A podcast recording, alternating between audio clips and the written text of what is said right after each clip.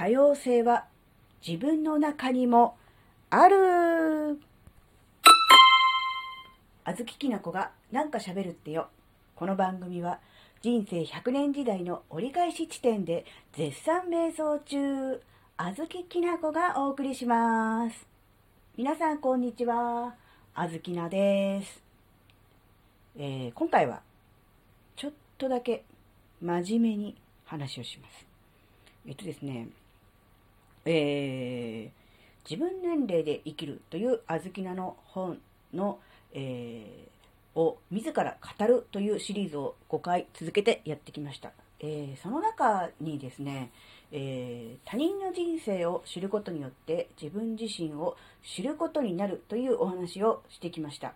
で、これは、あの、あずきなのこれからの活動の多分中心になるのではないかと思っております。で、そのために、えーの、えー新しい、えーなんだろう、プラットフォームというか、そういうのも今考えていましてですね、えもうしばらく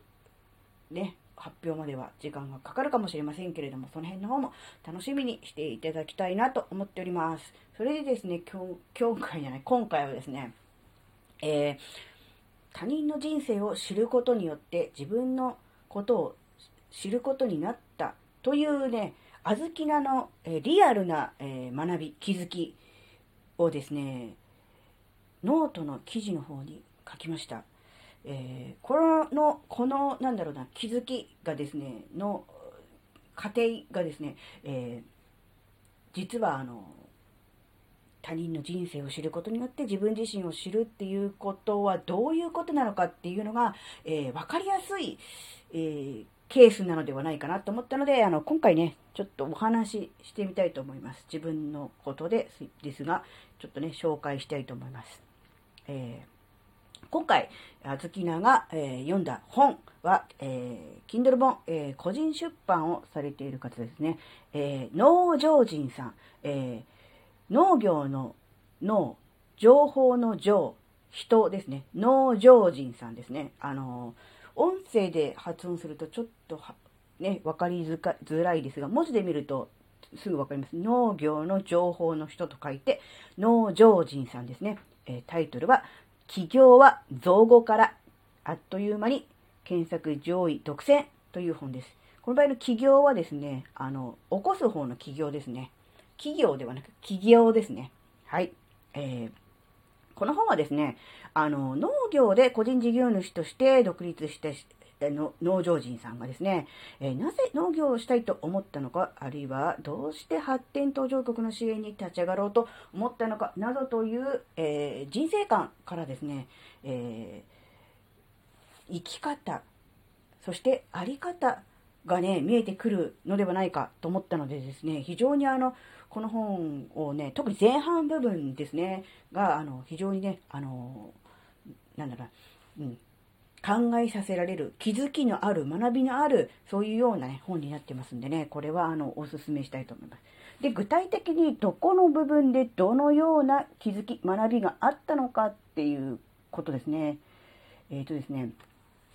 えーこの著者、農場人さんはですね、えー20代、えー若い頃あもし10代後半だったかな、大学生の時にですね、えー海外、えー発展途上国に行くことになります。そこでですね、えーカルチャーショックを受けるわけですね。うん、そのカルチャーショックがですね、うん、受けたということで、その後の、ね、人生が、えー変わっていくわけですね。で、まあ、あずきなもですね、いろんな人の本を読んで、まあ確かに過去に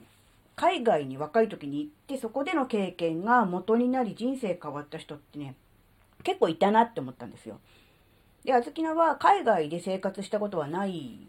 ので、ああまあ、あずきなにはなかった人生なのかな。でも若い頃に海外に行ってね、そこで生活してれば、もしかしたらなんか変わったのかな？なんていう程度の、その程度の気持ちで読み進めていました。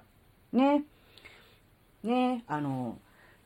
自分の想像を超える未開の地に足を踏み入れると、受けるショックとともに人生は大きく変わる。このように書かれておりましたね。まあ確かにそうなんだと思うんです。そうなんでしょうと思いながら、ふーんと思いながら、まあ私の人生にはなかったねと思いながら読んでいたんですが、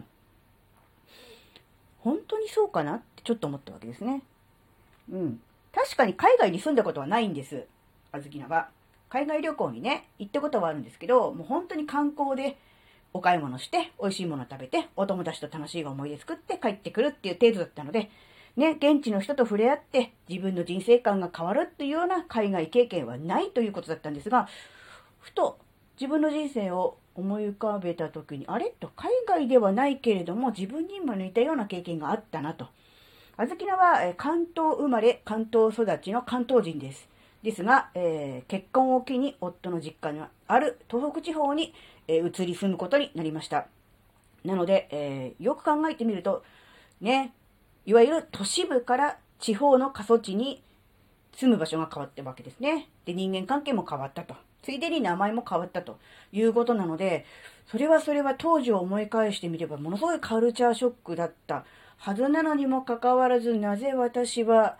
変わらなかったのだろう、その時点では。っていうことを考えたわけですね。で、結論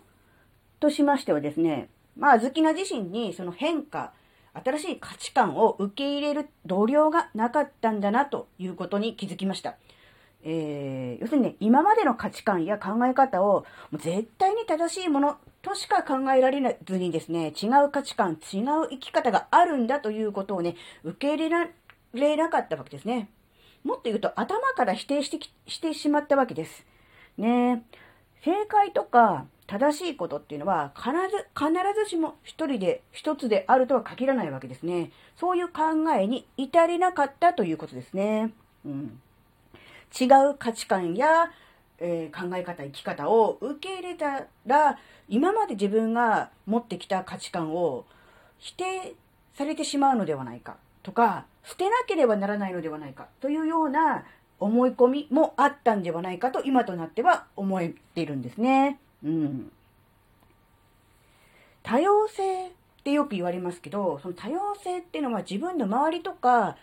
他人、ま人に対して最近は言われるようだと思うんですけど、それってそれだけじゃなくて自分の中にも多様性っていうのはあるんですね。内側にもあるんです。あっていいんですね。だから他人の価値観を認めるとか受け入れるっていうことをしたところで自分が今まで持っていた価値観とか、うん、生き方、人生観を否定されたり、あるいは捨てなきゃならないっていうことではないっていうことなんですよね。そのことに気づいて、あ、そうなんだ。それができなかったからこそ、それなりにカルチャーショックを受けたにもかかわらず、あずきなはその時点で変わるということはできなかったんだなと思ったわけですね。で、もっと言うと、だったら、海外に行くとかいう、そういう特殊な、なんだろう、ケースに遭遇しなくても、他人や周りの価値観や、えー、生き方、考え方を柔軟に受け入れて、それも認めた上で自分の価値観も大切にするっていうことができるのであれば、なんだろうな、日常生活の何でもないこと、あらゆることにもそれができるのであれば、何かこう、海外に行くとか、何かショックを受けるような経験をするとかっていうことがなくても、普通に生活してるだけでも可能なんじゃないかなっていうこともね、ちょっと思ってきて、だから大切なことは、なんだろうね、異文化に触れてショックを受けることっていうことよりは本質的にはなんだろうな、周りの人の価値観を受け入れるための柔軟性を自分自身が持つこと、持てるようになることなんだなって、そういう、なんだろうな、気づきをね、この本から本を読んでて思ったんですよ。うん。なので、こうやってね、他の人の人生を知るっていうことによって、自分との違い、最初はあの違う人生だなって思って読んでたわけですよ。で、それに対して、本当にそうかなっていう、自分が思い込んでたことに関して、うーん、なんだろうな。前提会議思考うん、あずきなが本で書いたところによる前提回収思考。これは本当かなって、それってでも、どうなのっていう前提を疑うっていう。で、考えてみたら、同じ経験はしてないけど似たような経験はしてると。でも結果が違った。なぜだろう考えてみたら、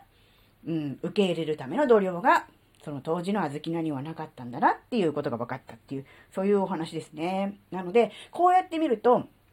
他人のね、うん、人生を知ることによって、自分自身を、自分の人生を深く、より深く知ることができるわけですよ。ね、これなんですよ。あずきらが言ってることは。これなんです。なので、ぜひね、あの、皆さんも、えー、もちろんね、今回ご紹介した農場人さんの本ももちろんそうですし、その他のね、いろんな、うん、本、ブログ、その他いろいろありますよね。うん、他の人の人生を知ることで、そのまま、ふん、そうなんだ、で終わらせないで、ぜひ自分の人生にね、あの、落とし込んで、私はどうだったんだろうそういうことはあったのかなかったのかそれは本当なのかどうなのかっていうのをね、あの、なんだろうな、考えて、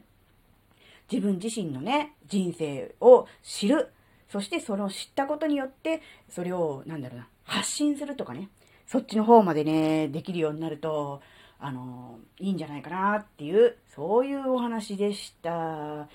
い。ねぜひね、あの、他人の人生を知って、自分自身を知って、そしてそんな自分を発信できるようになってもらいたいと思います。はい。今回のお話はこれで終わりです。それではまた次回お会いしましょう。バイバーイ。